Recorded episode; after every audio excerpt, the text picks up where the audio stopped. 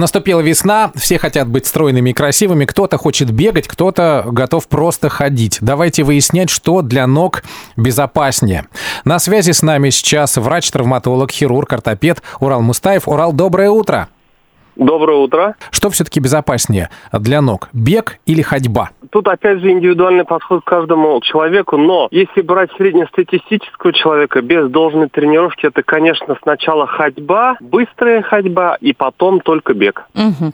А ходить нужно в чем? Вот ты же просто ходишь, можно в кроссовочках или можно вообще в любой обуви, или На нужно каблуках. специальные какие-то там ортопедические кроссовки, которые будут защищать твою пятку. Вот смотрите, какая ситуация. Тут, тут опять же, вот я несколько раз это буду повторять прям.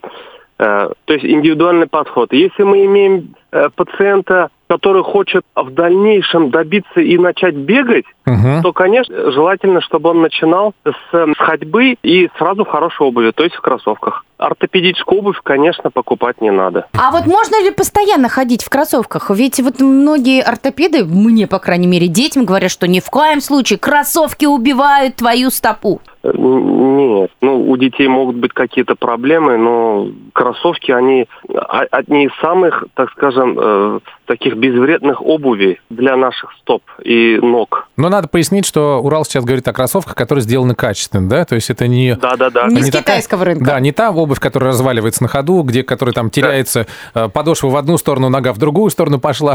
То есть качественная, Да-да. хорошо э, изготовленная обувь спортивная, она удобна, комфортна и полезна даже, да, по вашему мнению? Д- Да-да-да.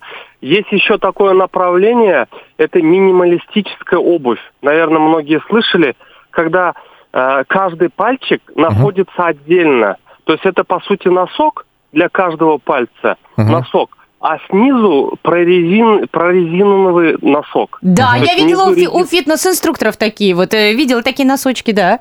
Очень Ну, полезные? Вот они полезны очень, но если обычный человек без должной тренировки их оденет, то у него стопроцентно заболят стопы. То есть вот это должна быть этапность, размеренность, то есть возрастающая нагрузка. А эта обувь классная, и она имеет э, будущее светлое. Э, Я напомню, что мы сейчас про бег и про ходьбу спортивную говорили с Уралом Мустаевым. Это врач-травматолог, хирург, ортопед. Спасибо вам большое. Хорошей Спасибо вам вам. комфортной прогулки сегодня. Ага, спасибо большое. Вам тоже. До свидания. Почапали, друзья, кто в кроссовках, кто в сапогах. Начинаем с медленного ритма, потом убыстряемся и где-нибудь через месяц-два перейдем только на бег.